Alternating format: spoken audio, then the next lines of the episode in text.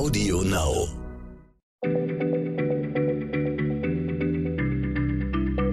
Schneller Schlau, der kurze Wissenspodcast von PM.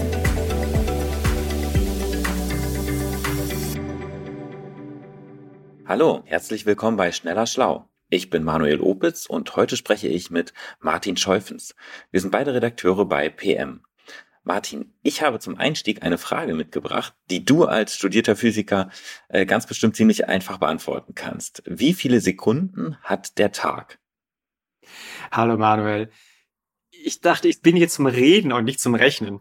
Also ich bin echt richtig mies im Kopf rechnen, worüber sich mein Vater immer, der nicht studiert hat, immer total lustig macht, weil er kann sehr gut Kopf rechnen, aber ich kann es nicht. Also ich probiere es jetzt mal. Äh, eine Minute hat 60 Sekunden, eine Stunde hat 60 Minuten, der Tag hat 24 Stunden. Also müssen wir rechnen. 60 mal 60 mal 24. 60 mal 60 sind 3600 und 3600 mal 24, pff, da bin ich hilflos. Äh, du musst mir helfen. Was ist die Antwort, Manuel? Na, ein bisschen weit bist du ja schon gekommen und um ganz ehrlich zu sein, ich habe auch den einfach den Taschenrechner benutzt. Also, es sind 86.400 Sekunden. Und ja, ich finde diese Zahl äh, überraschend krumm.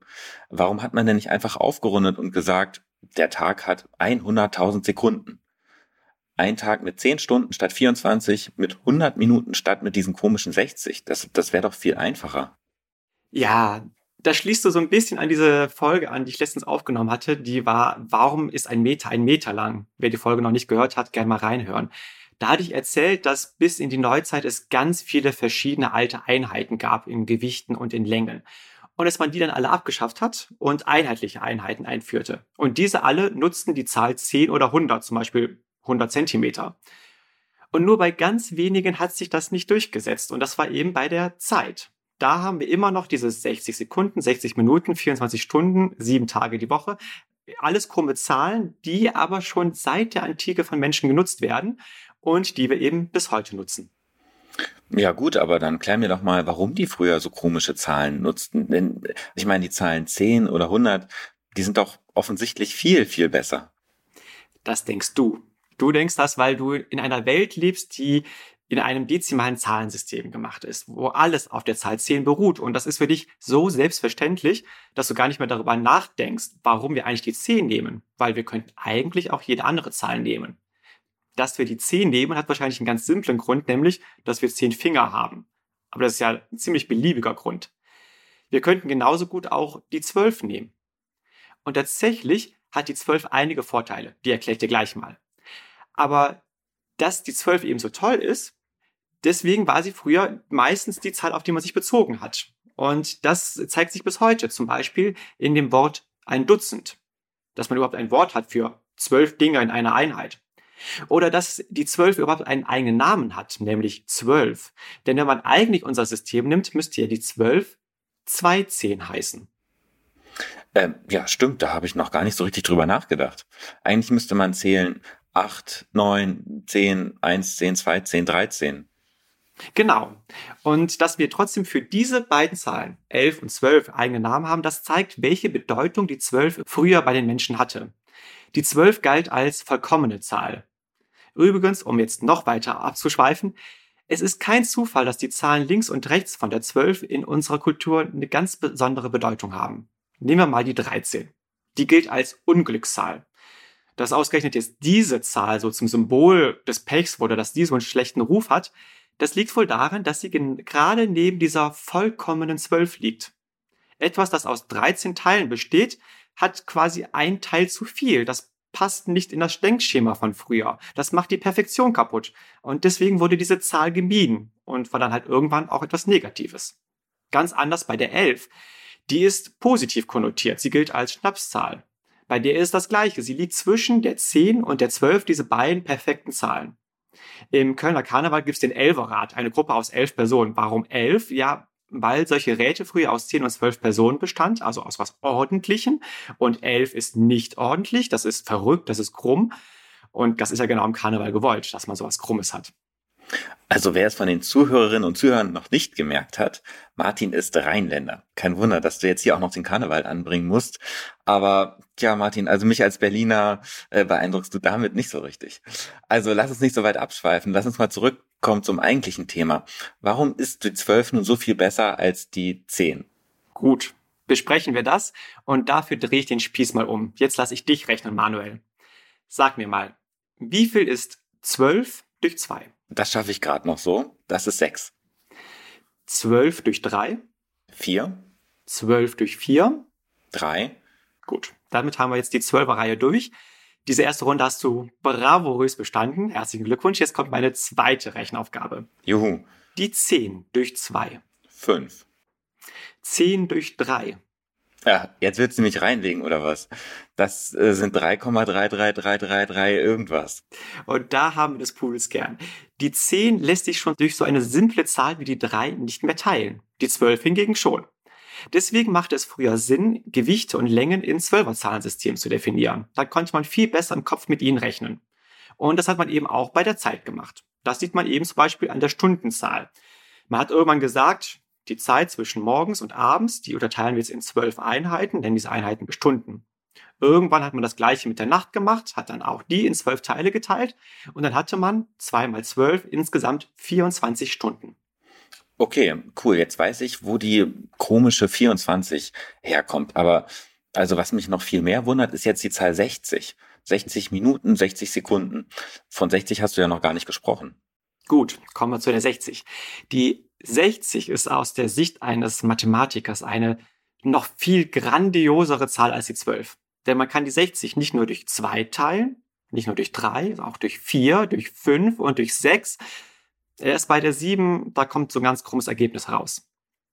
Die 60 ist die kleinste Zahl, die eben durch all die Zahlen von 1 bis 6 teilbar ist. Sie ist das kleinste gemeinsame Vielfache. Vielleicht kennst du den Begriff noch aus dem Matheunterricht.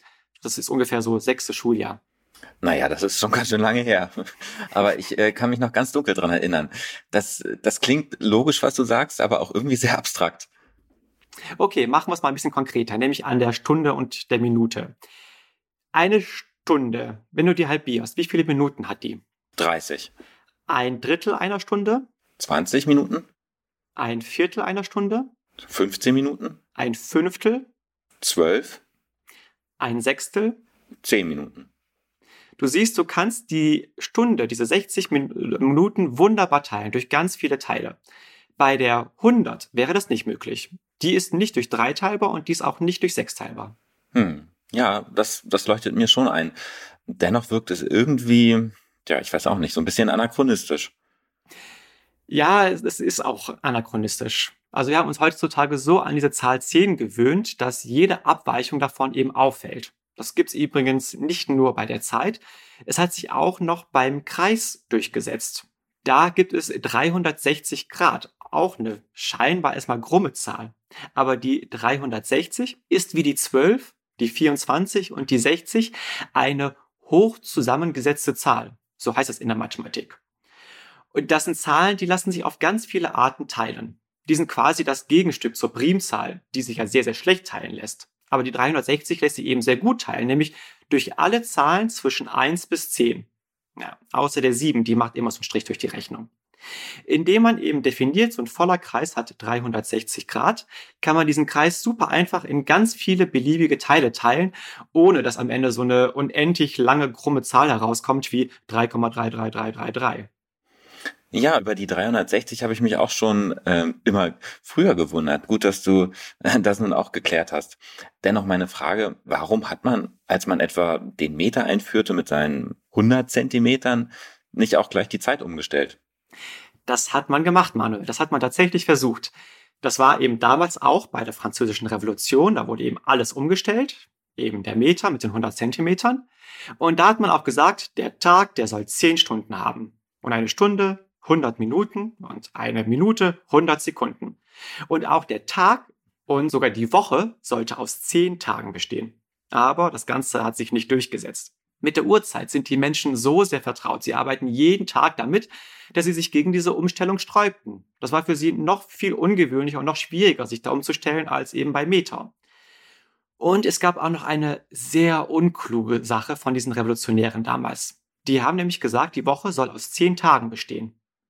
Aber ein Christ geht jeden siebten Tag in die Kirche und das wollten sich die Christen da nicht nehmen lassen. Und, wohl noch viel wichtiger, statt an jedem siebten Tag sollten die Menschen jetzt erst an jedem zehnten Tag ruhen. Sie hatten also schlichtweg weniger Freizeit. Und das ist natürlich etwas, wo die Menschen gesagt haben, da machen wir nicht mit. Und so blieb bei der Zeit alles beim Alten.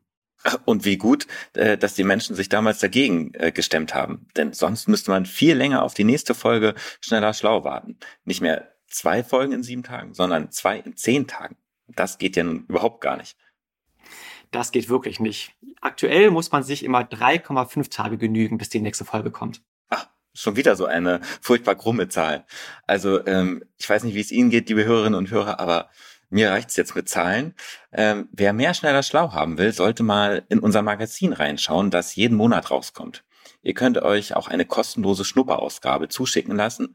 Den Link dazu findet ihr im Text zum Podcast. Vielen Dank und bis bald. Bis bald, Manuel. Schneller Schlau, der kurze Wissenspodcast von PM.